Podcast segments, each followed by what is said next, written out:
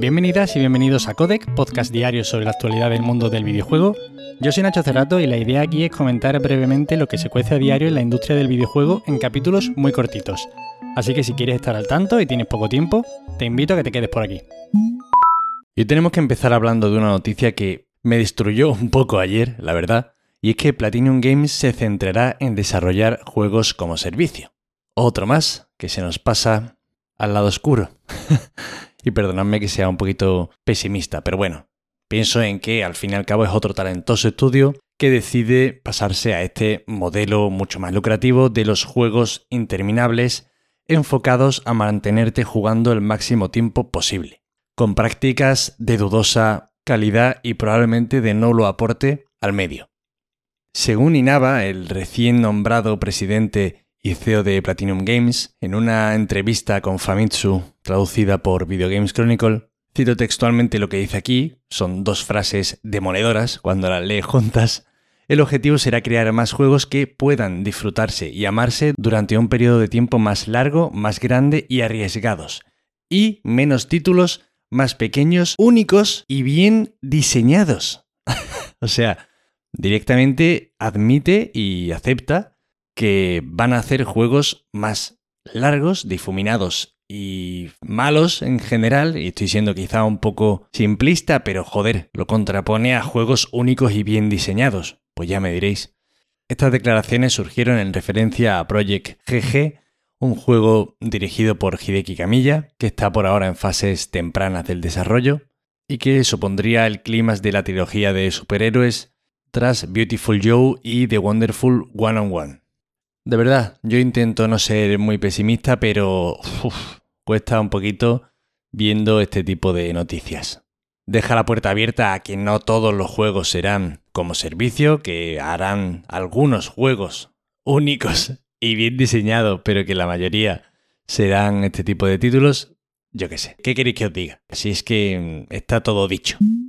El primer título de Haven Studios será de PlayStation 5 y de PC. Así lo confirmaba Jade Raymond, fundadora del estudio, en una entrevista para el periódico canadiense Le Devoir. Para quien no esté muy ubicado, Jade Raymond fue una de las grandes artífices de la creación de la saga Assassin's Creed en sus inicios, además siendo muy joven. En esta entrevista, además de hablar aquí sobre la libertad creativa de la que están disfrutando, aún teniendo los medios de un gran estudio, y de que una de sus ambiciones será impulsar aún más las capacidades técnicas de la PlayStation 5 y es que tendrán ayuda de empleados de PlayStation 5, tales como el mismísimo Mark Cerny, arquitecto de la última consola, pues también se ha dejado caer que, oh sorpresa, el título se trataría de un juego como servicio. Día duro, este martes 8 de febrero para el dicharachero podcaster conocido como Nacho Cerrato. Bueno, a ver, ya está. Si le hacen buenos juegos, aunque sean como servicio, pueden ser disfrutables. Yo confío en Jade Raymond, espero que este sea un proyecto muy ambicioso y que salga bien, aunque sea un juego como servicio. Voy a mantenerme por ahora expectante, creo que se pueden hacer cosas buenas y confío, confío. Itch.io se pronuncia sobre los NFTs y los califica directamente como estafa. La plataforma digital de distribución de juegos independientes se ha mostrado extremadamente tajante ante la posibilidad de albergar títulos con algún tipo de vinculación a los NFT, sobre albergarlos y sobre los NFT en general, vaya. Cito textualmente el tweet en el que se han quedado muy a gusto. Si piensas realmente que son útiles para algo más que la explotación de los creadores, timos financieros y la destrucción del planeta, te pedimos por favor que revalúes las decisiones que has tomado en tu vida y además aprovechan para posicionarse en contra de las empresas que se han mostrado a favor de los NFT de una u otra forma. Bueno, esto ahora se está convirtiendo en una guerra entre los que están a favor y los que están en contra, pero bueno, habrá que ver cómo avanza todo esto a lo largo de los próximos años. Sony AI y Polyphony Digital preparan un innovador proyecto que desvelarán el 9 de febrero. Los anteriormente mencionados, os lo habréis imaginado evidentemente, son la división de Sony dedicada a investigar y trabajar con la inteligencia artificial y el estudio responsable del inminente Gran Turismo 7, que sale ya muy prontito el 4 de marzo.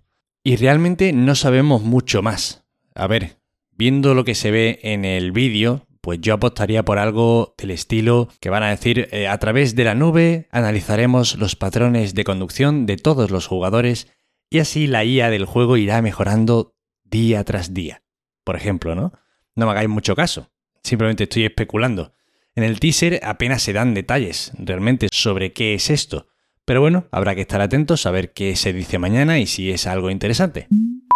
It Takes Two supera las 5 millones de copias vendidas. El premiado título de Hazel Light y Joseph Fares, vigente Gotti y además a mucha honra porque creo que sin duda lo merecía, junto a Inscription, pero bueno, no se enfada nadie porque It Takes Two gane este premio. Sigue funcionando a nivel de ventas, aunque también os digo que yo creo que merecería vender incluso más.